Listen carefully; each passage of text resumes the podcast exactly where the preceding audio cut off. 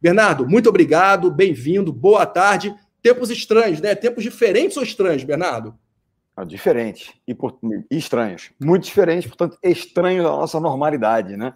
É, você falou aí do topo da pirâmide, eu continuo no, no, vestiário sem ar-condicionado, onde nosso querido Rio joga, né? O Sesc Rio hoje é o Tijuca, quando eu garoto jogava lá ainda, as mesmas condições. Vai dar uma maquiada aqui e ali, mas continuamos chupando laranja no vestiário quente, entendeu? Então não tem essa. Mas eu acho que tem uma coisa interessante, tem vários, você foi falando, pensando em vários tópicos assim. Eu acho que tem uma coisa, claro, que você quer dar uma condição melhor, ter uma, mas você nunca pode perder o espírito de aspirante. Sabe aquela coisa? Qual é o grande segredo para o time se manter lá? É um time campeão? É, ele já conquistou, mas ele mantém o espírito de aspirante, aquela fome, né, o hunger para aprender um pouco mais. Você falou de humildade, nisso estamos falando aqui. Não humildade com aquela coisa, uma falsa modéstia, pra, não. A humildade é muito importante, primeiro para reconhecer que você não sabe tudo, você tem que continuar aprendendo. É nesse aspecto que eu acho que a gente realmente, líderes têm que ter a humildade para momentos como esse de crise. O líder tem que mostrar vulnerabilidade. Alguém sabe qual é a solução para isso tudo que ele está vendo? Ninguém sabe. A gente tem que ter muita gente boa conosco para tentar achar caminhos, errar, consertar rápido, seguir em frente.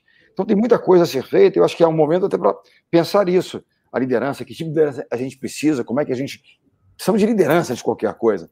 Né, que a gente é, pode autoridade. Liderança, né? né? liderança nesse momento. Eu estava conversando outro dia com o Rafael Lassance, grande amigo meu, um dos maiores growth hackers aí do Brasil.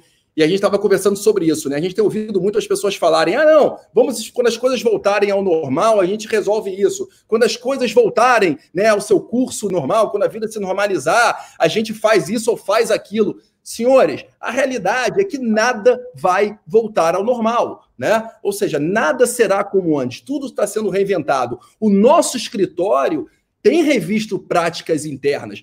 Eu tenho aqui trabalhado com grandes empresas é, em São Paulo, clientes estão revendo as suas, as suas práticas, né, as suas rotinas. Isso vai se aplicar em todas as áreas, inclusive é, no esporte. Né? A gente tem acompanhado aí toda a movimentação, as dificuldades dos clubes. E detalhe, estava conversando isso com o Bernardo antes de a gente começar o programa.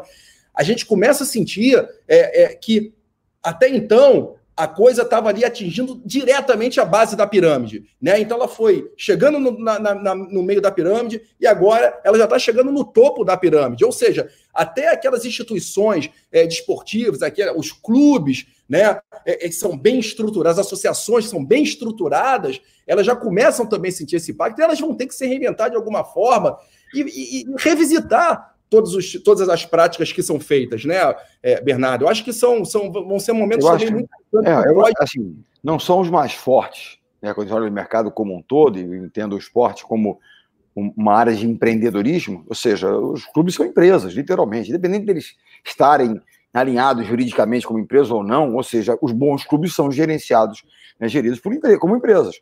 Né? Você tem objetivos claros, as metas são essas, você tem, poxa, fluxo de caixa. Qual é a primeira coisa que defender? Defender o caixa. Se clubes começam a negociar e tem que negociar com seus fornecedores, né, a gente lê nos jornais que né, patrocinadores não estão pagando, não, né, não vão pagar. Isso é, cria. Existem dois aspectos: é o, é o, financeiro e o econômico. O financeiro é aquele das, da, do rotineiro, da sua receita, receita esperada aqui, a, a despesa que você tem que é recorrente. Se você, a única que você controla um pouco é a despesa, mas algumas já foram né, assumidas. Isso é para nós do vôlei, né, para qualquer, qualquer empresa que tem um mínimo de gestão né, e governança na história. Você começa a não ter mais a entrada em função dos seus parceiros, seus partners in business estarem com problemas, mas se asfixiar. E tem o econômico, no caso do futebol, por exemplo, que hoje você tem. Né, você não tem o game day, quer dizer, a receita de jogo.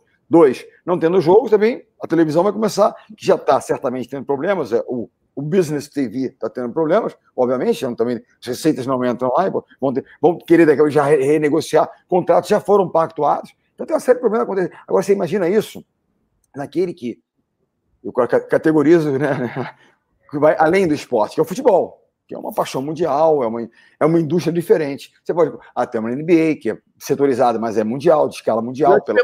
Como é que está esse impacto no vôlei dos esportes Agora, olímpicos? No esporte olímpico, nós não temos ainda noção, sabe por quê? Primeiro, porque você não tem gestão, na maior parte das vezes.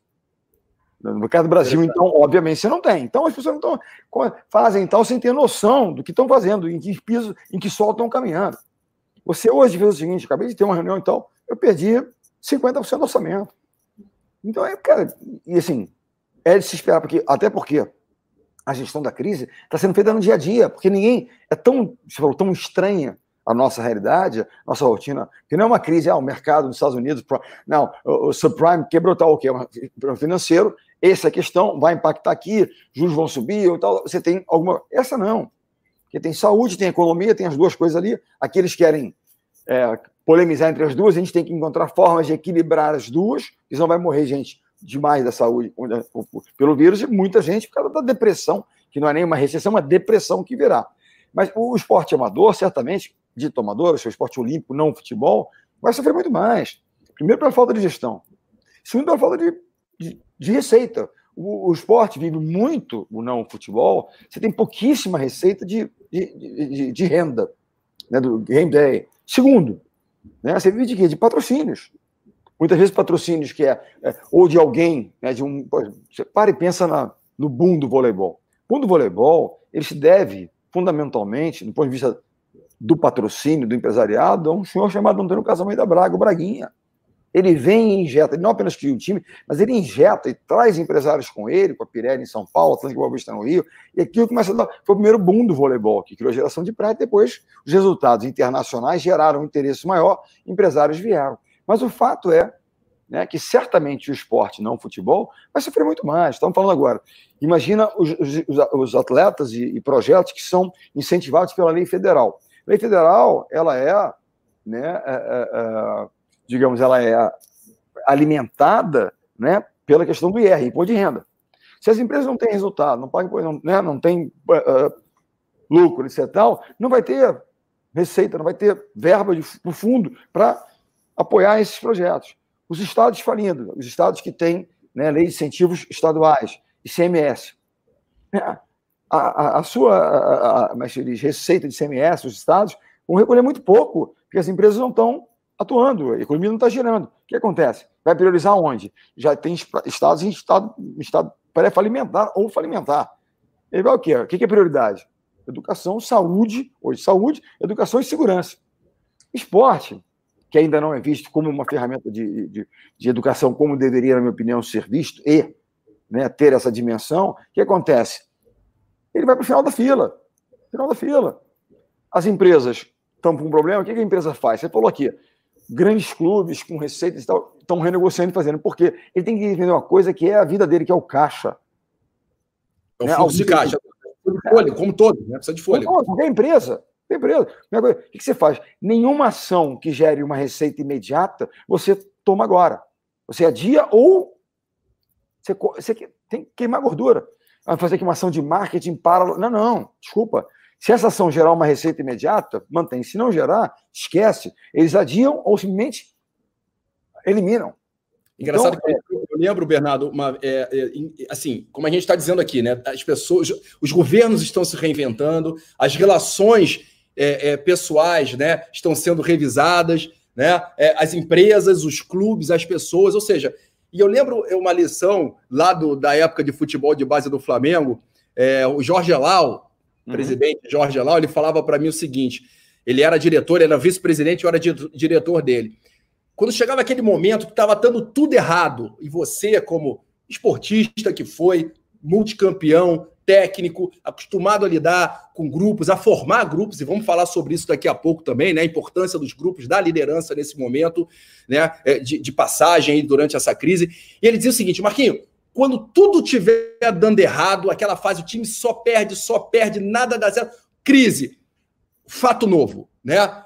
Tem que criar um fato novo. Pega o jogador do Júnior, sobe para o profissional, pega ah. o lateral e joga para o meio, o fato novo. Né? Então, acho que são lições que a gente aprende do futebol que teremos que criar o um fato novo. Né? Eu sempre cito na Cintaleb, né? estamos no meio de um cisne negro, né? que é aquele evento onde simplesmente nós não, não, não podemos. É, é, são imprevisíveis. Né? Apesar de que eu sempre achar que, apesar da, da, da imprevisibilidade da situação do Cisneu, que é a pandemia do Covid, os resultados dela deveriam ser previstos, perfeito? Ou seja, deveríamos estar um pouco mais preparados, porque isso poderia acontecer, assim, previsibilidade. Nós nunca, nunca estamos preparados para o imprevisível, né? A gente está sempre ali esperando aquele cenário ideal da previsibilidade. E não existe cenário ideal. O esporte nos ensinou isso a vida inteira, né, Bernardo? Olha, eu, eu, olha só, existe uma, eu tenho repetido isso nas algumas falas que eu tenho feito ultimamente, me convidam aqui ali e tal.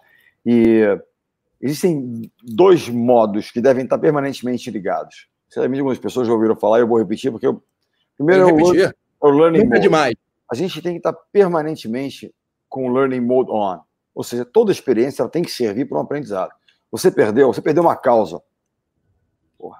Você tem que entender o porquê que você perdeu, né? E aquilo serviu uma lição. Eu tenho que aprender alguma coisa daquele, né, daquela derrota. Caso contrário, né, você não, não, não, não, trouxe nada ali, é só sofrimento pela derrota, mas é aprender sempre, em qualquer situação. E isso é uma coisa, até para o crescimento, um processo de é um processo, é dia a dia. 1% melhor, 1% melhor. Né? Então, nós temos um momento que a gente pode aprender, sim. Né? Tem que, não somos mais fortes, tem que se adaptar. Não somos mais fortes, vamos sobreviver. Aqueles que se adaptam mais rapidamente a uma nova realidade que está sendo construída, está sendo gerada, porque nem é construída, está sendo gerada pelas circunstâncias. O segundo modo é o modo crise. Quer dizer, para uma pandemia como essa, dessa, talvez não estivesse totalmente preparados. Mas acontece o seguinte: vamos parar e pensar no Brasil.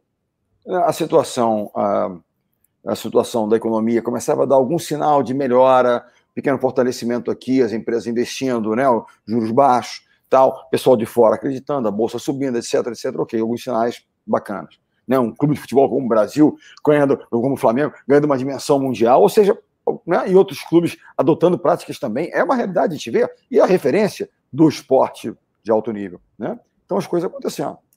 Ok. De repente, o que acontece? É muito natural que isso aconteça. Você está num bom momento, você vai fazendo. E aí, às vezes, você acumula um pouco de gordura desnecessária. Que o modo crise vai te reensinar, que você deve ter aprendido em outras crises, que todo mundo já viu algum tipo de crise, não dessa magnitude, que você não pode ser permissivo nesse aspecto. Aquela só, despesa. Despesa é a única coisa que você controla. Suas receitas você não controla, depende de uma série de coisas. E se tiver um enchente amanhã antes do jogo, e o Maracanã, em vez de ter 60 mil, vai ter 30 mil? Essa receita você não controla. Se amanhã os caras brigarem, sócio torcedor tem 20 mil, passa a ter 10 mil. Depende da situação dos caras, não depende de mim. A minha despesa depende de mim, das escolhas que eu faço. Então, o que eu digo é o seguinte. É interessante esse ponto que você tocou, né, da permissividade. O que acontece? Eu estava conversando com um CEO de uma empresa, um cara sensacional, ele falou, Bernardo, há meses atrás, eu estava participando lá do conselho, recebemos investimentos lá de investidores lá de fora, na ordem, a última rodada, 100 milhões de dólares. Pô, empresa super bem, caixa cheio, pá, pá. E tinha, obviamente, um plano de crescimento para cumprir, para atender né, assim, aquilo que foi prometido, digamos assim, os investidores que estavam né, entrando e colocando mais uma rodada de investimento. Ok.